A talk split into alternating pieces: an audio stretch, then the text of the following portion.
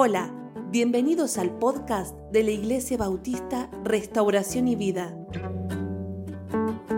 con el pastor Miguel Noval.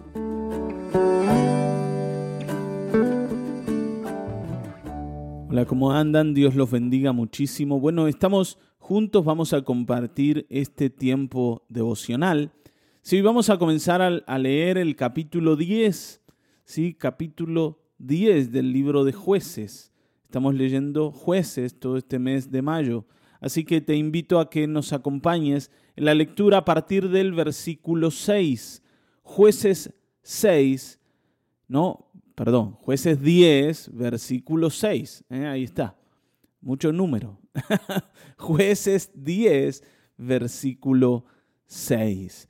El devocional de hoy lo hemos titulado El dolor del corazón de Dios. El dolor del corazón de Dios. A veces uno piensa, ¿no? Que Dios es Dios y nada lo afecta, nada le duele, nada le molesta. Él está allí como eh, inamovible en, en su corazón, en sus sentimientos. Pensamos de Dios a veces de esa manera, ¿no? Como que Dios no se duele por lo que le pasa a los suyos. Pero no es verdad. Vamos a leerlo en, en este tiempo de devocional. ¿Sí? Dice, pero los hijos de Israel volvieron a hacer lo malo ante los ojos de Jehová y sirvieron a los Baales y a Astarot, a los dioses de Siria, a los dioses de Sidón, a los dioses de Moab, a los dioses de los hijos de Amón y a los dioses de los filisteos, y dejaron a Jehová y no le sirvieron. Bueno, como decimos, ¿no? Una historia repetida. El ser humano es una historia repetida. Somos personas que una y otra vez caemos en el mismo pozo, tropezamos con la misma piedra.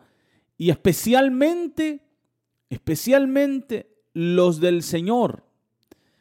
Porque presten atención en esto. Dice que los hijos de Israel volvieron a hacer lo malo, dejaron al Señor y sirvieron a los Baales y a Astarot.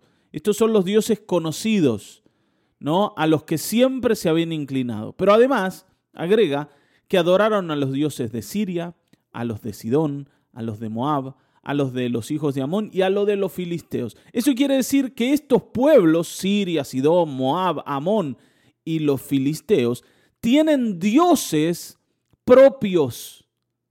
Tienen dioses propios. Y si bien Israel tiene también a su Dios, lo deja para buscar a todos los demás. Ninguno de estos pueblos hacía lo que Israel hacía. Los sirios servían a sus dioses y no los abandonaban para buscar a otros. Los de Sidón servían a sus dioses y no los dejaban para buscar a otros. Y lo mismo Moab y Amón y los filisteos. Los únicos que dejaban al Señor, siendo el Señor el verdadero Dios, eran los israelitas. Está bien, ¿no? Y esto tiene que ver con dos cosas. Tiene que ver primero con nuestra enorme rebelión ante el Dios del cielo. Y eso se explica con el pecado. Ustedes saben que, para decirlo así, ¿no? Al pecado no le interesa que sumes más pecado. Está bien, si vos sos enojón, ¿no? al pecado del enojo, al pecado de la ira, al pecado del rencor, no le molesta que sumes el pecado de la mentira. Te lo estoy diciendo para que lo entiendas, está bien, ¿no? No como si el pecado tuviera una, una voluntad particular. El pecado es una enfermedad que está en nosotros, una contaminación que se extiende dentro de la raza humana y cada vez que nace un ser humano, el pecado viene con él y que solo es curado cuando Cristo Jesús derrama su sangre sobre la vida de una persona. Cuando esa sangre toca la vida de una persona.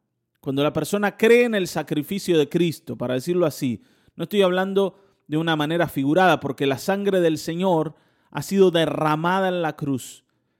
Pero cada vez que creemos su sangre, la sangre que fue derramada, es como si viniera sobre nosotros y fuera derramada sobre nosotros y nos limpiara del pecado. Pero es la única forma si no esa contaminación sigue ahí. Pero para un pecador, ¿no? Con un cierto pecado, no es un problema agregarle otros pecados. Está bien, ¿no? De la misma manera que para Satanás, ¿no? Que te ha atado con un cierto tipo de espíritu inmundo, no es problema que vengan otros espíritus de otra clase para seguir atándote, porque de una u otra manera estás en sus manos. Entonces, yo te decía, hay dos cosas. La primera es nuestra rebelión y la segunda el trabajo de Satanás. Entonces, a los de Siria, Satanás ya los tiene en sus manos. A los de Sidón también los tiene en sus manos. A los de Moab igual.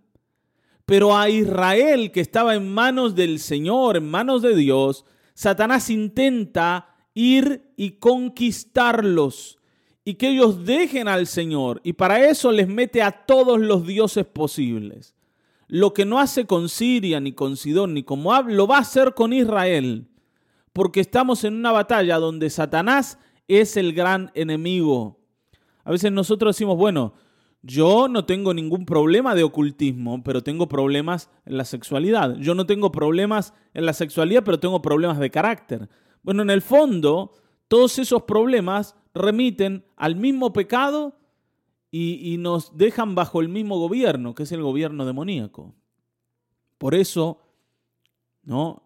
Cuando pecamos, cuando caemos, dice la Escritura, que debemos ir a confesar nuestros pecados para que el Señor nos perdone y nos limpie de la maldad. ¿Está bien? Yo no puedo permitir que el pecado se enquiste en mí y haga su, su habitación en mí, su casa. Más allá de lo que no de lo que todos sabemos de que el pecado está en el ser humano, pero hablo de cuando el pecado se, se vuelve el que te gobierna, el que te dirige en la vida. Y todo lo haces no bajo la voluntad del pecado y bajo la voluntad de Satanás. No podemos ir allí. Israel no es que pecaba porque se equivocaba una vez, sino que persistía. Ellos iban, buscaban a esos dioses, les hacían altares, los ponían en sus casas, incluso más, los llevaban y los ponían en el mismo tabernáculo del Señor, al lado del arca, al lado de los utensilios que servían para adorar al Señor, ponían a estos dioses. Era una locura lo que hacían, pero lo hacían. Y entonces el Señor ¿no? es ofendido de una manera muy, pero muy grande, muy inmensa. Dice, y se encendió, versículo 7, se encendió la ira de Jehová contra Israel y los entregó en manos de los filisteos y en manos de los hijos de Amón. Lógicamente, Dios se enoja por esto. Y yo quiero decirte algo que no sé si te lo he dicho muchas veces, pero quiero que lo pienses, lo reflexiones.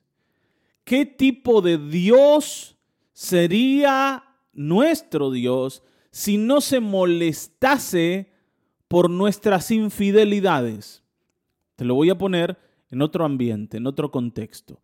¿Qué clase de mujer o qué clase de hombre sería aquel que no se molestase cuando su mujer o su marido lo engañara con, con otra persona o la engañara con otra persona?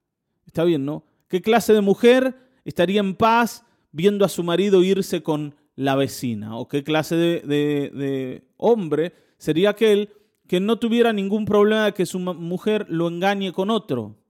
Está bien, ¿no? ¿Qué podríamos ver allí? Que bueno, que no hay amor, que no hay ningún tipo de sensación de unidad. Porque si a mí no me importa que el otro se vaya, entonces, bueno, ¿cuál es el amor que tengo para con él o para con ella? No, no, no hay, no hay amor allí, no hay unión. Está bien, ¿no? No hay matrimonio. A pesar de que existe en un papel, no existe desde el corazón. Ahora, si el Dios al que vos servís te permite hacer lo que vos querés, e ir y, buscar a uno, buscar a otro, está bien agregarle a, tu, a tu fe otros condimentos, ¿qué clase de Dios estás no estás adorando, a, qué clase de Dios estás siguiendo. Ojo acá, porque el Dios de la Biblia no permite ningún tipo de infidelidad. Y si tu Dios permite esas infidelidades, tal vez tengas que reparar en que estés adorando a un Dios que no sea el bíblico. No dice, bueno, pero ¿cómo no va a ser? E-, es, el mismo Dios. ¿Por qué? Porque, porque sí, porque tiene que ser el mismo Dios. Pero ¿quién dijo eso? Eso lo decimos nosotros. Porque le llamemos Dios no quiere decir que sea el mismo Dios. No quiere decir que sea el mismo Dios. Está bien, ¿no? Que nosotros lo llamemos Dios, lo llamemos, perdón, Dios, no quiere decir que sea el mismo. Hay personas que dicen, bueno, el, Dios de los budistas es el mismo que el de los cristianos y es el mismo que el de los judíos y es el mismo que el de los musulmanes y el mismo que el de los testigos de Jehová y de todas las religiones. Hay un solo Dios, pero cada uno lo busca a su manera. No, no, eso no es así. Porque si fuera así, no necesitaríamos la escritura para conocer cómo Dios quiere que le busquemos.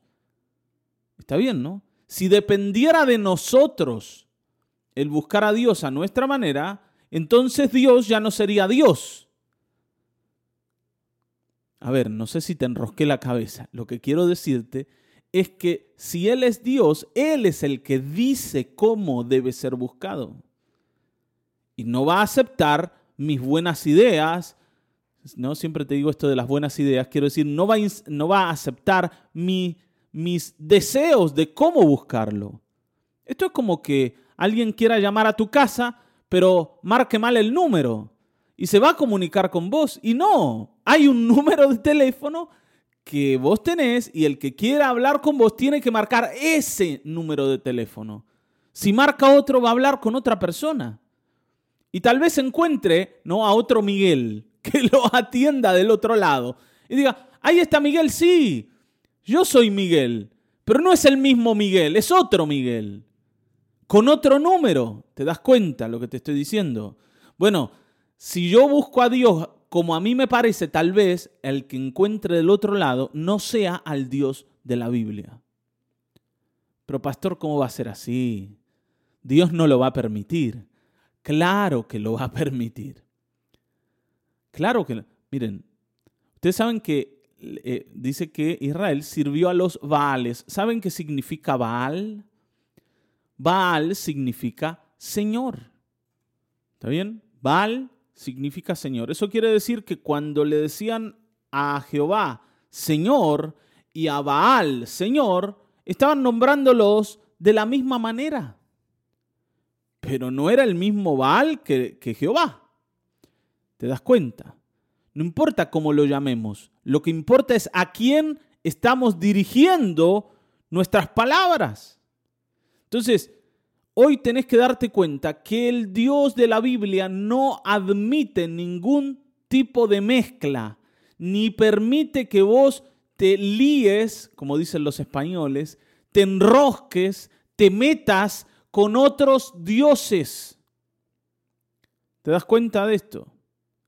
Hay un pasaje en el libro de Oseas, capítulo 2, versículo 16, que dice, ¿no? y te lo voy a leer en una versión que la Dios habla hoy, dice, entonces me llamará marido mío en vez de llamarme Baal mío. Yo el Señor lo afirmo. Está bien, ¿no? En la versión Reina Valera, si no me equivoco, dice, en aquel tiempo, dice Jehová, me llamarás Iji y nunca más me llamarás Baali. ¿Está bien? Cuando dice Iji, Iji es esposo o marido y Baali es señor. ¿Por qué? Porque esa palabra Baali se usaba para hablarle también a los dioses paganos. Entonces el Señor mismo quiere, yo quiero ser especial como tu marido, como tu marido. Está bien, ¿no? Vieron que uno a la mujer al marido, a veces, ¿no? Algunas personas, a veces, le ponen un nombre cariñoso que es de la relación, de la pareja. Está bien, ¿no? Eh, no sé, chichu, vieja, no sé, está bien, ¿no? Eh, chuchi, no sé. Como vos le digas a tu marido a tu mujer, puede haber mil opciones. ¿eh? algunas no, son más, más graciosas que otras, pero tiene que ver con una manera particular en que la mujer le dice a su marido o, en que el marido la llama a su mujer. ¿Por qué? Porque refiere a esa relación. No hay otra persona a la que vos le digas de la misma manera en que le decís a tu mujer. ¿Está bien? Porque ella tiene ese sobrenombre, tiene esa manera de ser llamada por quién es. Bueno, a esto se refiere la escritura cuando dice, me vas a llamar Ishi, marido mío, el único para mí, aquel que se lleva y merece todo mi amor. Y no hay nada para otros. ¿Está bien? ¿Por qué te digo esto? Porque a veces en este error caemos constantemente. Y las personas cuando escuchan del Dios de la Biblia inmediatamente lo colocan como el Dios de todas las religiones, ¿eh? que cada uno ve a su manera. Bueno, no es así para la escritura. Ahora, después que vos quieras pensarlo así o yo quiera pensarlo así, ese es otro problema. Pero el Dios de la Biblia no admite eso. Y por eso se enoja con Israel. Y los entregó, dice, en manos de los filisteos y en manos de los hijos de Amón, los cuales oprimieron y quebrantaron a los hijos de Israel en aquel tiempo 18 años. A todos los hijos de Israel que estaban del otro lado del Jordán, en tierra de los amorreos que están en Galad. Y los hijos de Amón pasaron el Jordán para hacer también guerra contra Judá y contra Benjamín y la casa de Efraín. Y fue afligido Israel en gran manera. No hay forma de no sufrir si dejamos al Señor. Si dejamos a Dios vamos a sufrir. Si caemos en manos de otros vamos a sufrir. Porque Dios, que es Dios de toda la tierra, y también aclaro esto, Dios es Dios de aquellos que le adoran y de aquellos que lo rechazan. Dios es Dios de todo. Él está por encima de todo, de los amigos y de los enemigos, de los que le adoran y de los que no lo hacen. Está bien, solamente que los que lo adoran y lo siguen y lo buscan reciben sus bendiciones y los demás reciben su maldición y su enemistad. Yo no quiero ser enemigo del Señor. Pero Israel se coloca como enemigo del Señor y entonces recibe toda esta aflicción. Ahora, lógicamente, cuando recibimos la aflicción nos damos cuenta de que estamos equivocados. Porque, como decía mi papá, y te lo he dicho mil veces, somos hijos del rigor, ¿no? Somos hijos del rigor. Y cuando la pasamos mal, nos damos cuenta de que estamos en un camino incorrecto. Entonces, dice versículo 10, los hijos de Israel clamaron a Jehová. No clamaron a los de Sidón, a los, a los dioses de Siria, a los Baales, a Astarot. No clamaron a ellos, clamaron a Jehová. ¿Por qué? Porque el único que puede sacarte del lío es el Señor. Está bien, ¿no? Y esto me hace acordar a las personas con la que a veces uno tiene contacto.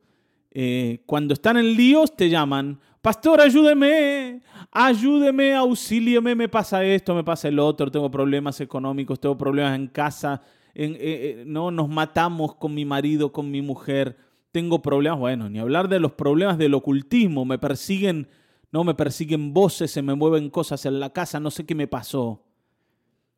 Pero cuando no están en medio de esas situaciones, y vos los llamás y le decís, hermano, venga, escuche, ahí le envío el devocional, dice, sí, en otro momento lo escucho. Ya voy a ir, ya voy a ir, me voy a hacer un tiempito y voy a ir. Y eso lo decimos hasta que vienen los problemas. Y después decimos, por favor, en cualquier momento, en cualquier horario, yo estoy disponible, sí, sí o sí, para lo de Dios porque me doy cuenta ahora que Dios es la única opción para mi vida. Está bien, pero claro, lo hacemos porque estamos en líos y, y no somos diferentes a los israelitas. Y así hacían ellos. Y decían, nosotros hemos pecado contra ti, porque hemos dejado a nuestro Dios y servido a los Baales. Y más allá de que están apurados para decir esto, es verdad lo que dicen. Es verdad. Hemos pecado contra ti porque hemos dejado a nuestro Dios, a nuestro Dios, y hemos servido a los Baales, a los señores de otros pueblos. Te hemos engañado a vos que sos nuestro para ir detrás de los ajenos. Y Jehová respondió a los hijos de Israel, ¿no habéis sido oprimidos en Egipto? De los amorreos, de los amonitas, de los filisteos, de los de Sidón, de Amalek, de Maón, y clamando a mí, ¿no os libré de sus manos? Cada vez que cayeron bajo la opresión de algún pueblo pagano, y ustedes clamaron a mí, yo los libré, ¿sí o no? Sí, Señor. A pesar de eso, cada vez que yo respondía con favor hacia ustedes y salían de los problemas, luego me volvían a dejar. Dice versículo 13, mas vosotros me habéis dejado y habéis servido a dioses ajenos. Por tanto, ya no los libraré más. Ya basta. Tiene que tener un límite esto. No podemos seguir así. Ustedes piensan que van a hacer lo que quieran y que yo voy a estar ahí para sacarlos de los problemas cuando a ustedes les parezca pero cada vez que salen de los problemas vuelven a dejarme y vuelven a irse detrás de aquellos que no hacen nada por ustedes. No hacen nada por ustedes. Y cada vez que necesitan vuelven. Pero ¿saben qué? Ya no los voy a librar más. Hermanos queridos, siempre se lo hemos dicho con estas palabras, ¿no? De alguna forma eh, hemos eh, escuchado esto también de nuestro pastor y, nos ha quedado en la cabeza, ¿no? Dios no es pavo.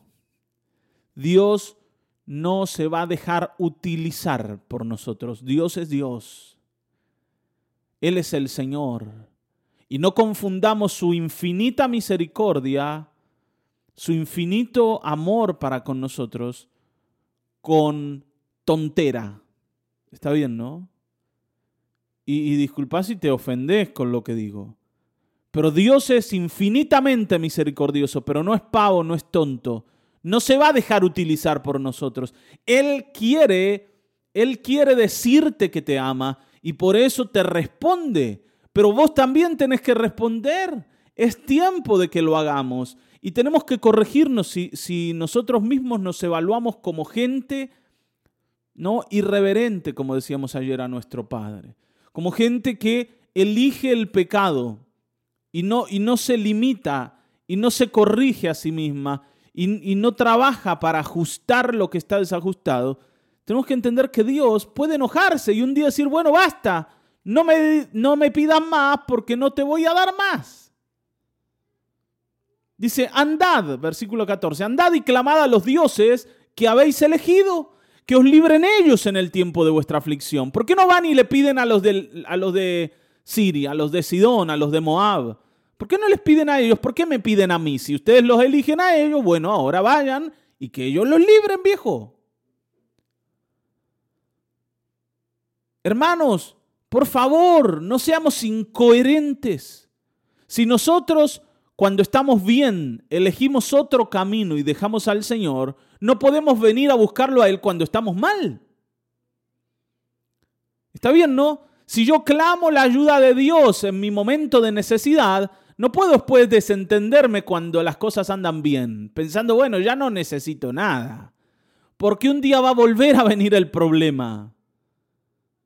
Está bien, ¿no? Y porque si vos te diste cuenta en medio de los problemas que hay un Dios real que puede salvar, ¿cómo es que te olvidas después? ¿Cómo es que te olvidas después? Vuelvo a decir, ¿no? Esto es la historia repetida del ser humano, pero tenemos que salir de aquí. Porque si no, nada vamos a encontrar, ni nada vamos a ganar siendo como son todos. Y no es ningún consuelo ser como son todos. Está bien, ¿no? Ahora fíjense, dice, y los hijos de Israel respondieron a Jehová, hemos pecado, Señor, es verdad. Haz tú con nosotros como bien te parezca.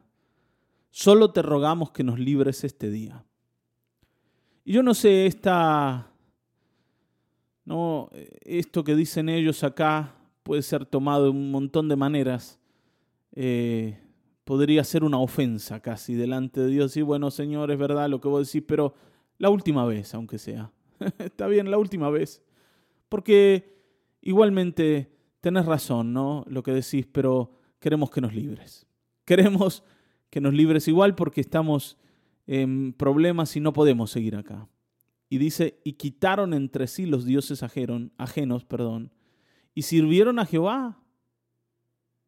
Ahora presten atención en esta frase, dice, y él, o sea, Dios, él fue angustiado a causa de la aflicción de Israel.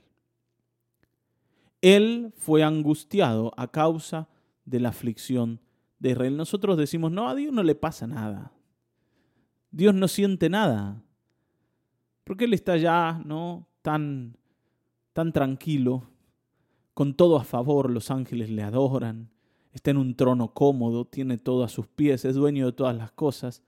¿Qué cosa le puede hacer mal al Señor? ¿Qué cosa lo puede afectar? No lo afecta nada. No es como nosotros, nosotros sí tenemos problemas. A veces pensamos así, nosotros sí tenemos problemas.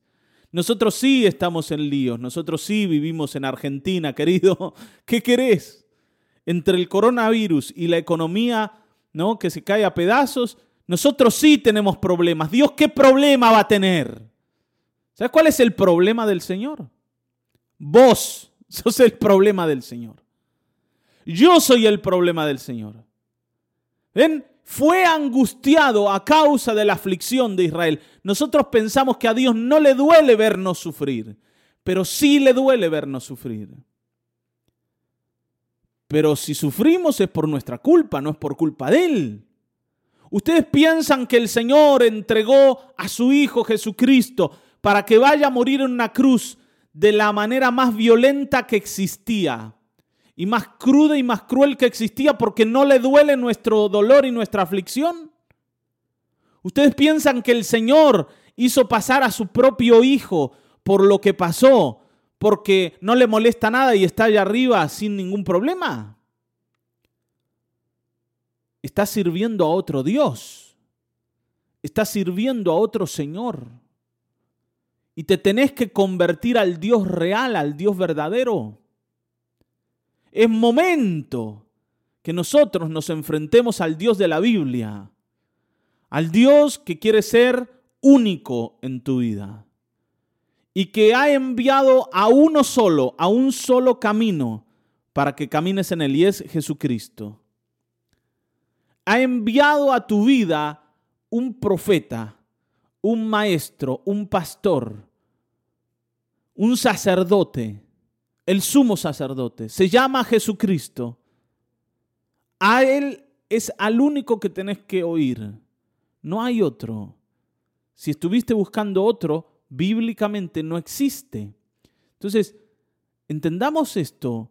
¿A dónde estamos yendo?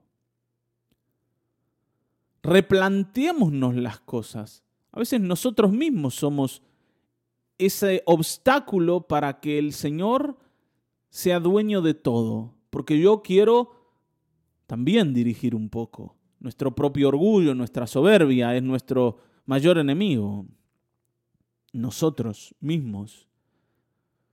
Pero si además hay otros dioses, bueno, entendé esto. El Señor quiere ser único. Y por eso Pablo decía, porque hay un solo Dios y un solo mediador entre Dios y los hombres, Jesucristo hombre, un solo Dios, un solo mediador entre Dios y los hombres, Jesucristo hombre. Otro camino, otro número de teléfono. Tal vez te haga hablar con alguien que es parecido, pero no es igual. Entonces, ojo, si hoy corrijámonos y busquemos al Señor y entendamos que Él se angustia por nuestra aflicción. Ahora, no estoy hablando de esto para que digas, ay, pobre Dios. Pobre Dios que es angustiado por los malos seres humanos. Está bien porque el Señor no es ningún pobre. El Señor no es ningún desgraciado. El Señor no es una víctima de nosotros. No te estoy diciendo eso. Él no es víctima de nadie. Él decide angustiarse porque nos ama. Está bien, ¿no? Pero tampoco le va a temblar la mano cuando tenga que condenar aquellos que han sido malos para con Él. Entonces, Dios no es pobre, Dios es alguien que ama. Sigamos a aquel que nos ama, porque es el único que puede librarnos de todas nuestras aflicciones. Amén. Vamos a orar. Gracias Señor por este tiempo devocional, por esta reflexión. Yo la necesito. Mis hermanos la necesitan. Señor, necesitamos volver a mirarte, volver a, poner los ojos en el Dios de la Biblia. Necesitamos volver a orientarnos. No queremos, Señor, seguir afligiendo tu corazón. No queremos, Señor, seguir produciendo, Señor, angustia y dolor. No queremos. Sabemos que Cristo Jesús vino a llevar todo nuestro pecado, toda nuestra rebelión a la cruz y allí murió con Él. Que hoy, Señor, podamos vivir en la fe de Cristo Jesús o por la fe en Cristo Jesús. Y dejemos, Señor, nuestra vida de rebelión y obstinación delante tuyo en el nombre de Jesucristo. Amén. Amén. Amén, Señor. Hasta aquí hemos llegado. Nos volveremos a encontrar en el próximo episodio de Mañanas de Restauración y Vida. Dios te bendiga.